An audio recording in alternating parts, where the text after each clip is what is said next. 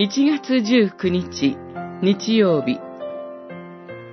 天の国の伝道はガリラヤで始まる。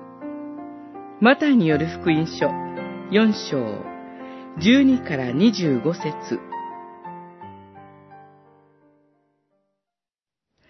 ゼブルンの地とナフタリの地、湖沿いの道、ヨルダンの彼方の地、違法人のガリラヤ。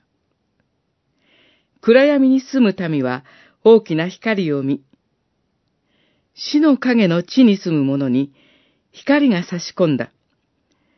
四章、十五、十六節。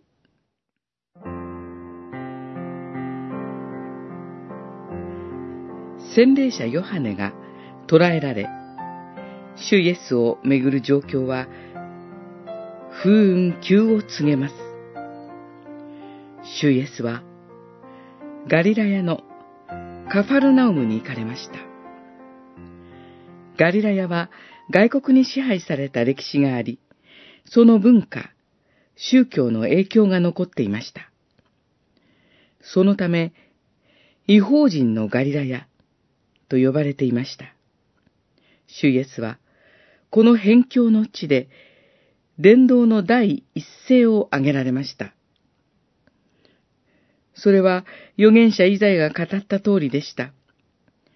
暗闇に住む民は大きな光を見、死の影の地に住む者に光が差し込んだ。ユダヤ人にとって光は救い主を意味しました。彼らが捨てて帰り見ることのなかったガリラヤに、救い主である主イエスは現れたのです。悔い改めよ。天の国は近づいた。主イエスの伝道は、希望に見放された人々に天の国の訪れを告げることから始まりました。